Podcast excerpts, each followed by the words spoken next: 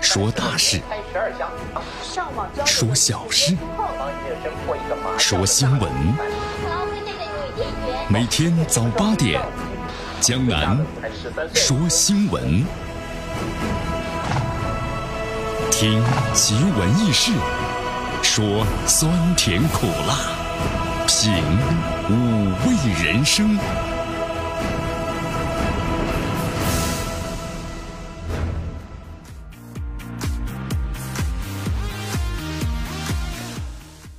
收机前听众朋友们，收机前的听众朋友们，请大家注意了啊！哇，有朋友江南一大早，咱们就注意什么呀？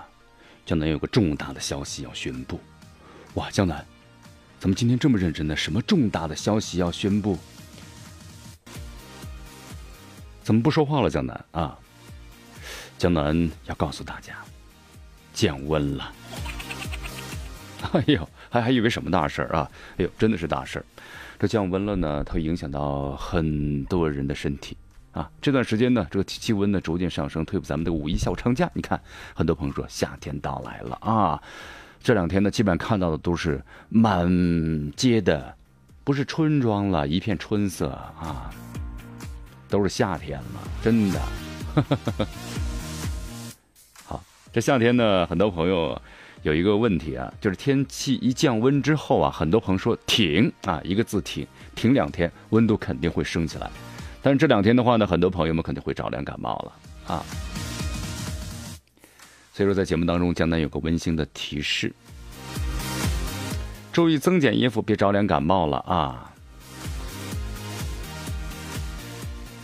来，咱们关注一下今天的这个天气情况。要今天江南一出门，跟昨天一样。昨天呢，虽然这个感觉温度有点闷热潮湿啊，但是这温度呢下降的还不是很厉害的。今天呢，我们在园艺山上啊，江南已经感受到了什么？感受到了初冬的感觉。所以江南回去之后呢，要做一件事了啊。江南，我知道你要做的事情，那就是找毛裤穿秋裤。过两天再洗秋裤。来关注一下咱们今天的天气情况。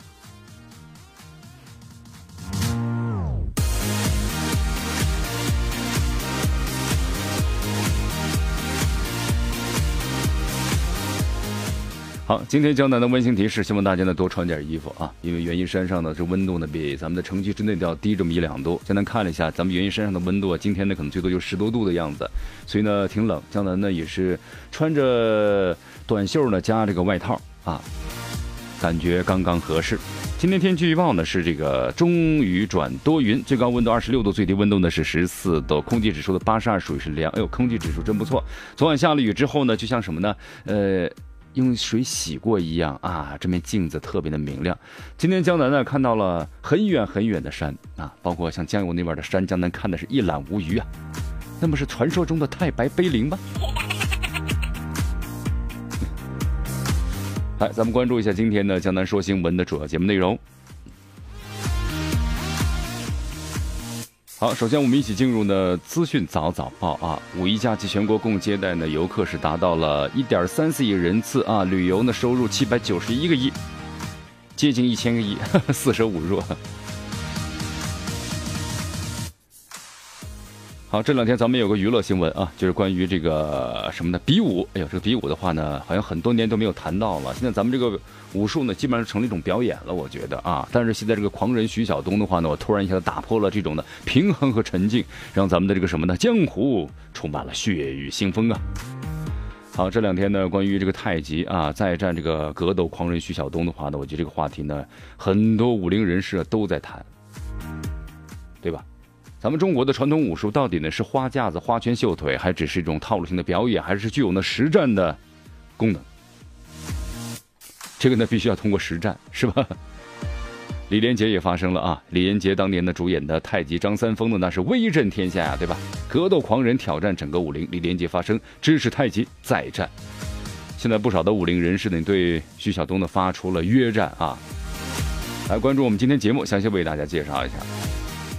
雄安新区要设立的满月没有出现的未见先乱，同时抢灾抢种的现象。我想这方面的话呢，应该说当地政府呢，咱们国家都很有经验了啊。今天的今日话题啊，江南和大家要特别聊一聊咱们的，特别是中老年朋友，在公园里啊要跳一种舞，叫做是什么呢？尴尬舞啊！这个尴尬之舞什么意思呢？不是专业的人士，全靠即兴发挥，有的像触电，有的像施肥，有的像母鸡下蛋，让人看了之后呢，尴尬不已。这个尴尬舞呢，在郑州人民公园呢，据说呢很流行，但是现在呢被叫停了啊。那么今天咱们谈一谈这个尴尬舞到底呢尴尬了谁？好，足协杯呢又一轮转罢了，那么战况如何呢？关注我们今天的大话体育。好，以上就是今天的江南说新闻的主要节目内容。那么接下来咱们就一起进入资讯早早报，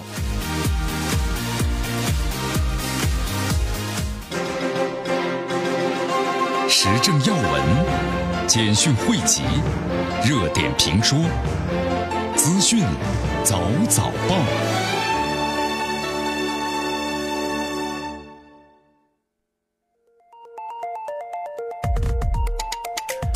资讯早早报，早听早知道。来一下时间呢，欢迎大家继续锁定和关注江南的为大家所带来的绵阳广播电视台 FM 九十六点七，我们的故事广播之江南说新闻，资讯早早报。来，咱们第一条新闻啊，先总结一下这个五一期间。旅游情况到底怎么样？哎呦，现在这个旅游期间的话呢，我觉得一个感受就是人多，同吧？同时呢还车多。你看咱绵阳的近郊游，近郊游的话呢，很多道路都被拥堵了，停车场呢全部的告满，是不是？现在这个旅游啊呈现了全面化了，比如乡村旅游啊、城市周边游啊，对不对？古城古镇的旅游啊，这些呢还是非常的火爆啊。呃，也就是说呀，咱们以前这个旅游的话呢。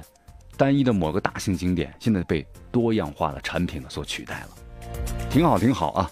咱们来看一下，国家旅游局呢宣布了消息，这次五一小长假的三天时间，实现了旅游总收入呢共是七百九十一元啊，七百九十一元呢，那么点儿，少了个亿字啊，七百九十一元，同比增长百分之十六点二。好，那么江南，你为其中这七百九十一元的旅游收入，呃，增加点儿没有啊？哎，江南也增加了，也是其中一份子啊，增加了一些。这个旅游呢，咱们就先说到这儿啊。咱们说一下这个比特币。这个比特币的话，很多朋友江南呢，什么是比特币呀？这个比特币呢，其实一就是一种呢虚拟的货币啊。这个虚拟的货币呢，有点像咱们的股市一样。你看不见呢，摸不着，就属于是这种，啊，同时呢还受整个的国际市场的影响。那目前这个股国际和国内啊，这个比特币交易平台呢，最近啊又是特别的红火了。前一段时间的话，去年呢这个比特币呢有点下跌，但是现在的话呀，比特币呢在持续的上涨。据说呢四月份，啊，就是刚刚过去的四月份，那么涨幅达到了百分之三十，呃，一下又吸引了很多人，一下子把钱投入到比特币当中了。其实这个炒比特币啊，有点类似于呢炒股票，也类似于呢炒黄金，就是说很相似啊，很相似。所以说江南呢也要温馨提示啊，现在呢这个比特交易所呢，在咱们中国呢也还挺多的。呃，昨天呢也上升到了最糟糕的一个点，涨幅呢达到了百分之七点五。但是我们说了啊，入市需谨慎，交易是有风险的。就你可以把它作为一个投资的产品，但是呢 不要把所有的积蓄全投进去啊。一般呢，江南觉得像这个就跟股市一样，股市大涨的时候呢，必然就会迎来大跌啊，这是肯定的。那么比特币呢，现在呢虽然是大涨了，但是呢难免难免什么时候突然一下就开始跌下来了，对不对？有的人呢可能买了很多之前的，现在的话涨起来了，可能到了一定的时候啊，就会有大幅的抛售，是吧？这都是一个规律在这个地方。来，我们再来关一下这次呢国考啊，三年来最大规模的一个补录，从今天开始呢报名了。从今天开始，二零一七年的国考的补录进入的报名阶段。那么，符合条件的考生可以在今天的八点钟至五号的十十八点钟提交呢这个申请。那么，今年的话，国考呢关于这个调整的申请啊，一共是两千多个岗位，呃，共计补录呢四千多人。这也是呢近三年来国考呢最大规模的一次补录。就说这个公务员呢，他有空缺啊，考完之后有空缺，空缺之后呢，咱们要进行这个补录。有些呢没有参加这个考试，那么这次的话呢，江南看了一下，主要岗位呢是基层，就可能有些人之前报了名，但是呢没有去啊，包括这个基层。哎呀，是个基层的话呢，确实，你让年轻人呐，你放弃了大城市的舒适的生活，而去这个基层的话，去体验生活，特别像咱们的有些这个志志愿者或者是支教，对不对？那么这都是一些呢，我觉得品格高尚的人。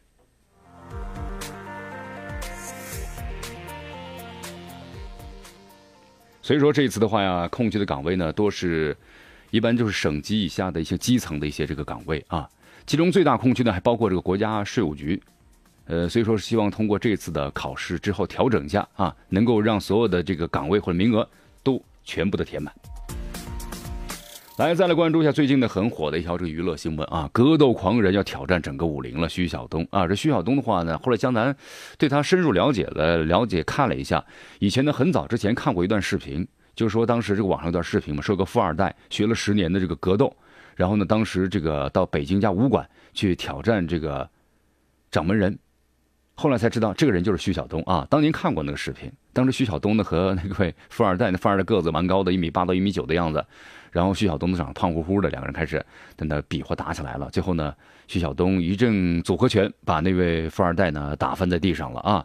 后来才知道呢，这个人就是徐晓东。但那个时候看他的笑容的话呢，我觉得好像没有那种戾气啊。觉得这人挺挺挺挺和蔼可亲的，啊！但是现在呢，这次我觉得好像和那个雷公，啊，雷雷的比赛呢，我觉得徐晓东好像现在充满了戾气那种感觉啊，啊！其实咱们说了个练武，真的要有这个武德，我觉得啊，在这点上呢，可能我觉得徐晓东呢有点太过于狂妄了，因为这样的话呢，呃，可以说像中国的所有武林都为敌了，对不对？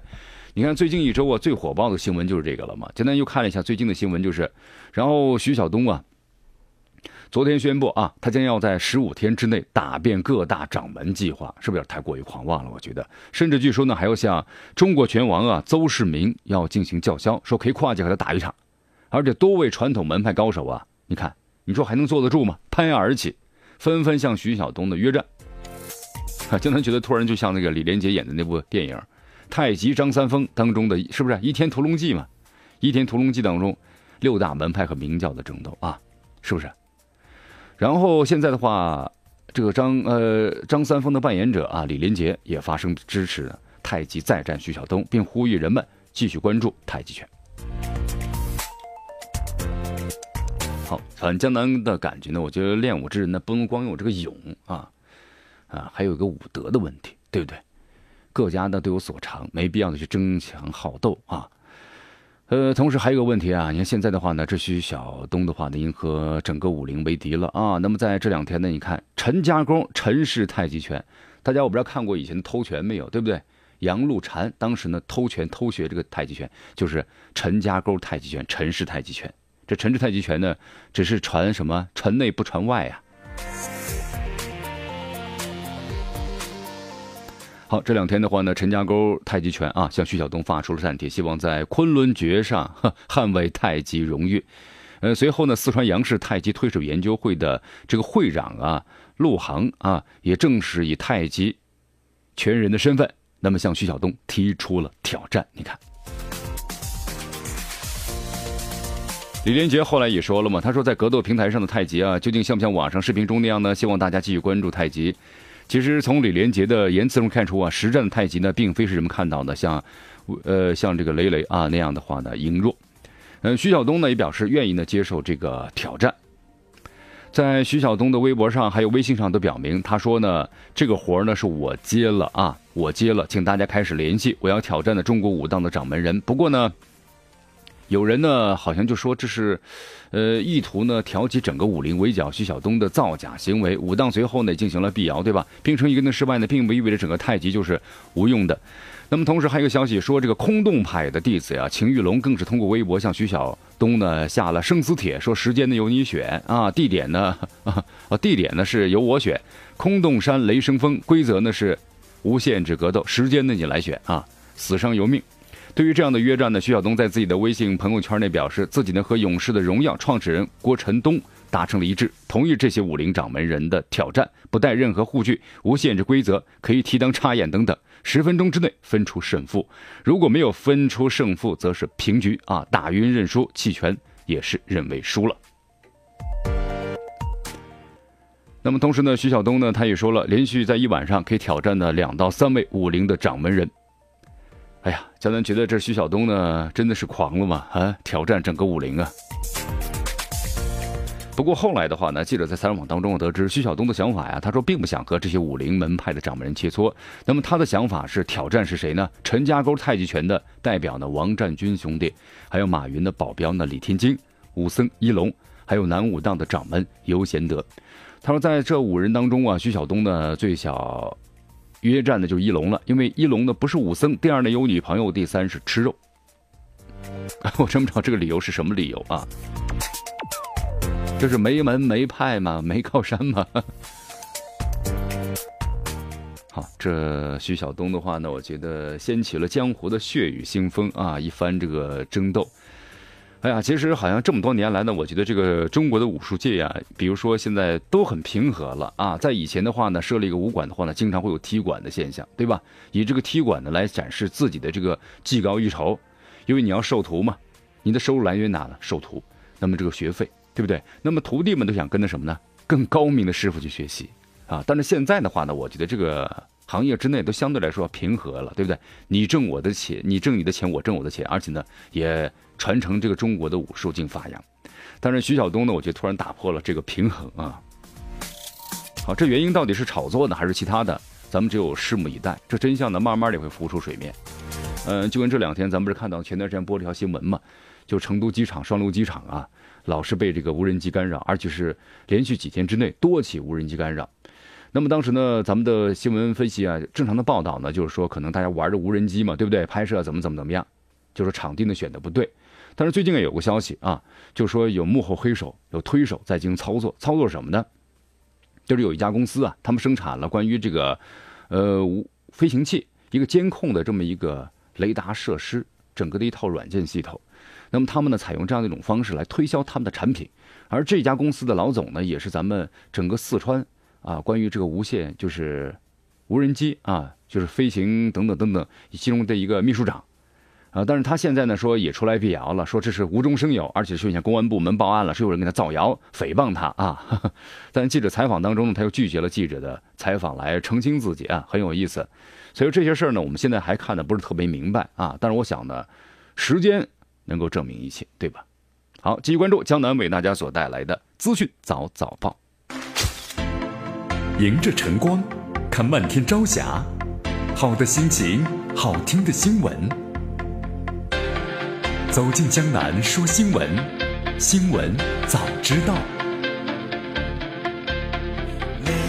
与江南一起聆听江南说新闻。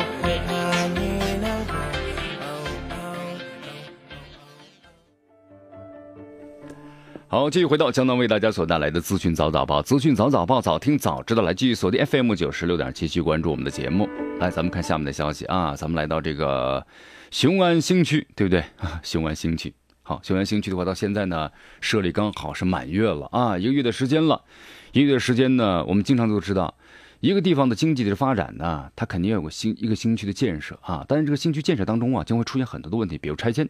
这拆迁之前的话呢，当一听到个消息啊，那就开始私搭乱建了，对吧？希望能够在补偿方面呢多得点这种情况呢，确实是有的。好，那么雄安新区呢，社区呢满一个月了，那么出现这种呢 乱搭乱建、乱栽乱种的现象吗？哎。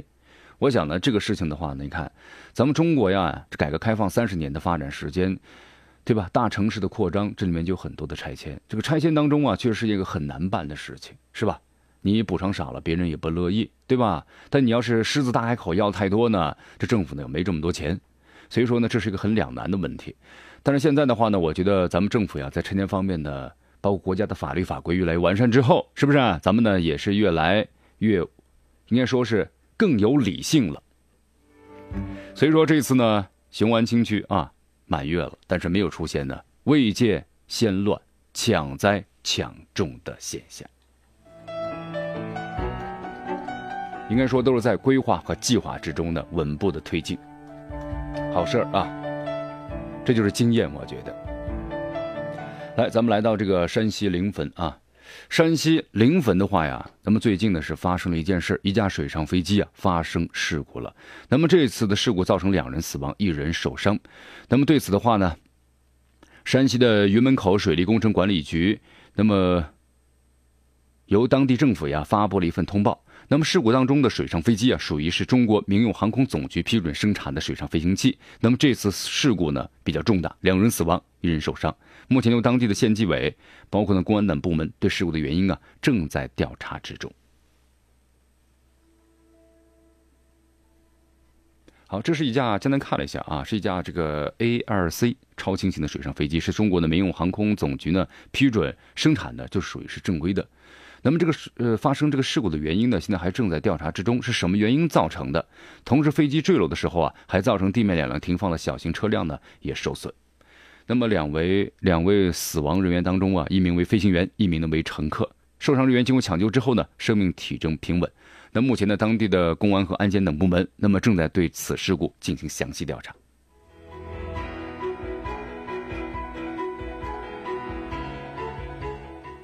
来，咱们再来关注下面的消息啊！咱们来关注一下这个朝鲜半岛。朝鲜半岛局势呢高烧难退，但是现在的话呢，美国、韩国两国就加了一把火啊！为什么这么说呢？是这样的，驻韩国的美军和韩国的国防部啊，分别证实，部署在韩国的萨德反导系统已经是开始运转，而且具备了初步的拦截能力。好，看来呢，这个萨德入驻韩国啊，我们说了，木已成舟。到现在为止来看的话呢，很难再有反转的余地了。那咱们中国只能被迫接受这个事实吗？其实不是这样的啊，咱们中国国防部的发言人呢，杨宇军曾在记者会上呢答复到：“中国军队将继续开展呢实战化的针对性的演习训练，包括呢新型武器的装备的作战检验，坚决保卫国家地区和这个和平稳定。”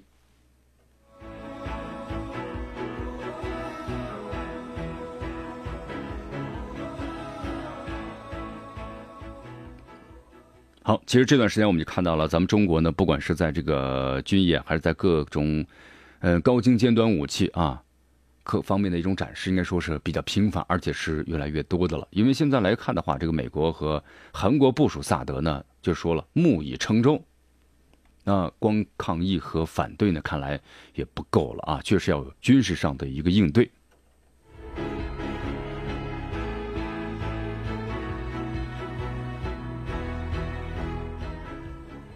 好，其实咱们话说回来了，就是这样一种这个恶性循环呢，其实也不是咱们中国的愿意所看到的啊。就为什么这么说呢？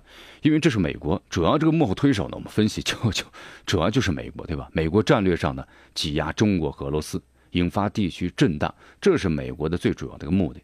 你看现在的话呢，这个美国对吧，要求在韩国部署这个萨德，那中俄被逼只能加入军备竞赛了，他就是这样，这个美国就是这样啊。你看，他通过这样的一个军备的竞赛，那么同时呢，造成什么呢？能够让这个军方得到呢更多的武器的发展，包括更多的经费。呃，他就是这样。有不少中国网网友们呼吁啊，就说针对韩国采取更多的反制措施，啊，其实哎必要的时候呢，应该有对韩国的反制。但是如果咱们从战略角度来看的话呀，真的还是要慎重啊，因为萨德问题的话已经成为了中国和美国战略层次的问题了。那么可以从中美层次找到很多解决方法。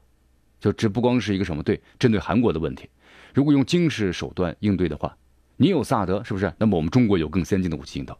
如果咱们中国继续扩大对韩国的反制措施，其实话说回来了，这赢家就是美国，还有呢就是朝鲜，因为这两个国家都希望呢中国韩国的关系呢完全的破裂啊，这是他们的最终的目的。好，我们再来到这个韩国啊，韩国总统这个大选倒计时就这么几天时间了，文在寅支持率啊单独领跑。呃，根据这个呃当地的新闻，我们来看一下，在昨天所呃举行的这个发布会上呢，我们看到，就是在五月九号啊就要举行第十九届韩国总统了，这个选举了，进入倒计时了，就这么几天时间了。那么主要的候选人呢，支持率出现了呢一强二中二弱的新局面。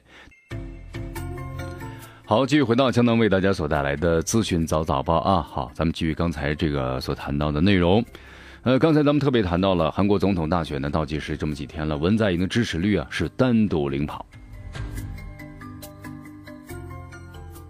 好，文在寅的支持率呢我们看了一下，高达是百分之四十二点六，安哲秀的支持率呢是二十点九，呃，其他的支持率呢都相对来说更加的偏低了。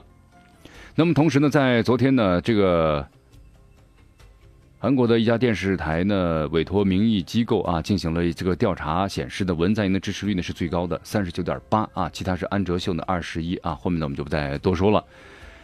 那么同时呢，就说看来现在文在寅如果不出什么意外的话呢，应该是能够当选为韩国的下届总统。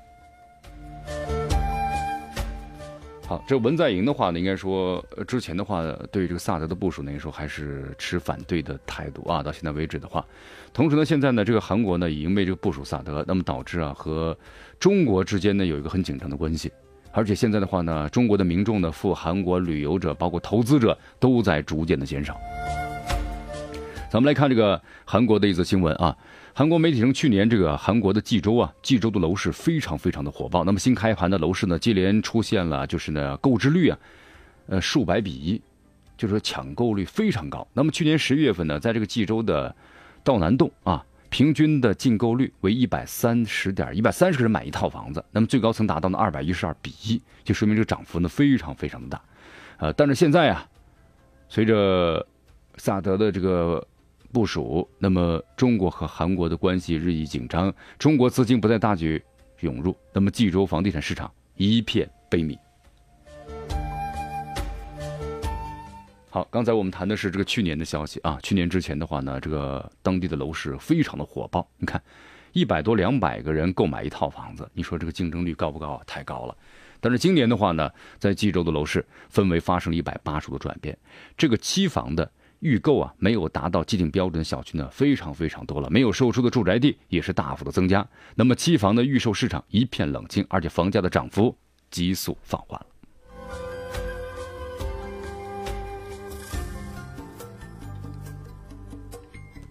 好，所以说这个韩国的媒体呢也特别分析了一下，济州楼市呢渐渐冷却，就是因为部署萨德的争议等事件引起中国投资者的骤减啊。那么，韩国这个产品本部部长啊，杨志英也表示，中国曾经是济州房地产的投资的巨头，而现在投资减少了，这是最大的原因。那么，济州房地产呢，不仅失去了中国商机，那么韩国自身的需求量也是大幅的下降。呃，简单看了一下，这个济州的房价在三年之内涨了百分之二十六，远远高于呢韩国全国房价的涨幅的平均水平。那么，这个快速上涨的原因，就是因为中国商机，但是现在这个商机一去不复返了。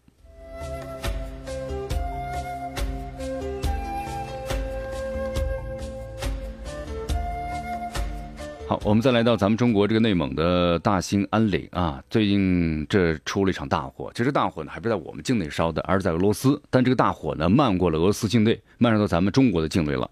目前这个大火呀，明火全部被扑灭了。中国武警官兵呢正在对火场呢进行清理，以防止呢复燃。好，这个森林大火的话呢，那不是那么简单啊！不想呢一个房子着火了，很快就扑灭了。这森林大火呢，火势非常的高。那么同时呢，你在这个森林当中取水，对吧？你只用直升机、运输机，然后空中洒水，但这个呢效率是非常低的，主要是还是靠人。人呢用最简陋的工具啊，有这个风机，然后呢还有这机械化的产品。那么同时呢还有什么呢？最简单的这个扫帚啊等等其他的木棍啊，绑上一些东西之后呢，树枝来进行这个扑打这个火灾。所以说这个森林大火的扑灭呀，那跟这个灭一般的灭火呢是完全不一样的。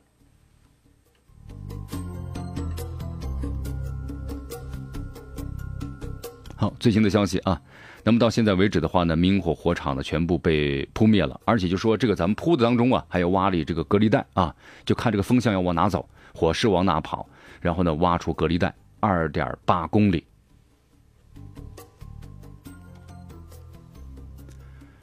好，那么最近的话呢，这个有消息啊，说俄罗斯总统的普京和美国总统的特朗普在昨天啊举行了电话会晤，讨论了在叙利亚危机背景下呢打击国际恐怖主义的协作的前景。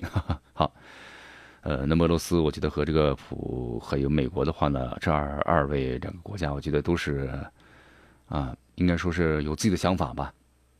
虽然呢在协商，但是心里头呢可能都在打这个小九九。呃，特朗普呢，他特别谈到了啊，因为四月二十九号呢是特朗普这个执政一百天的日子。特朗普呢告诉记者，他说呢，朝鲜最高领导人金正恩年纪轻轻就掌握了权力。他父亲呢去世的时候，他是一个二十六七岁年轻人，他面对的明显是一些呢非常难对付的人，尤其是那些将军。特朗普呢还特别谈到了说，金正恩呢非常年纪小就能够执掌权力。他说：“我肯定有很多人想试图夺走权力，但是他成功的巩固了权力。”那么特朗普呢还表示呢，他愿意在合适情况之下呀和朝鲜最高领导人的竞争会面。不过呢，白宫发言人和幕僚长呢随后呢做出了澄清，称现在还不是时候。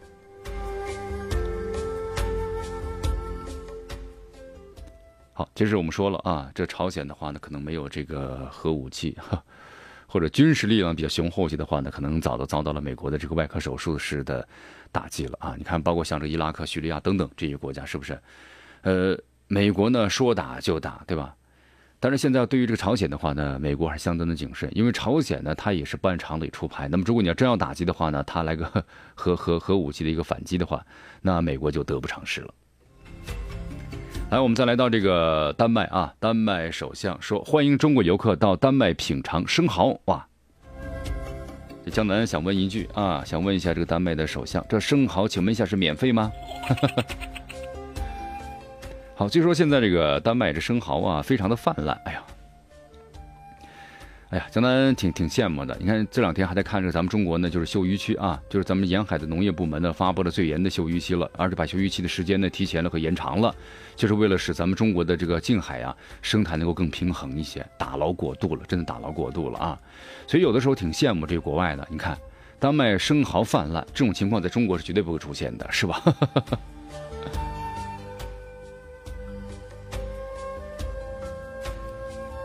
来，我们再来关注下面的消息啊。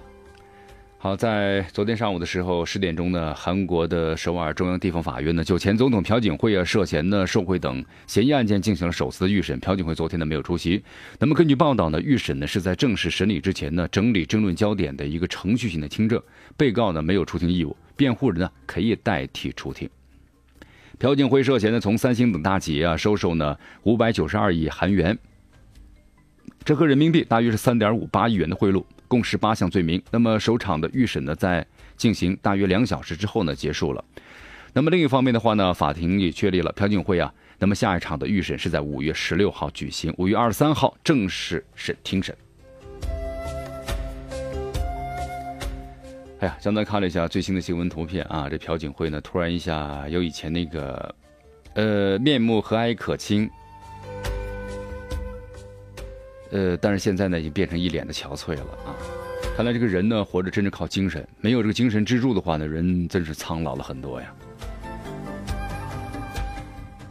好，以上就是今天的资讯早早报的主要节目内容。那么接下来咱们就一起进入今日话题啊，江南要为大家谈谈这公园里的尴尬舞。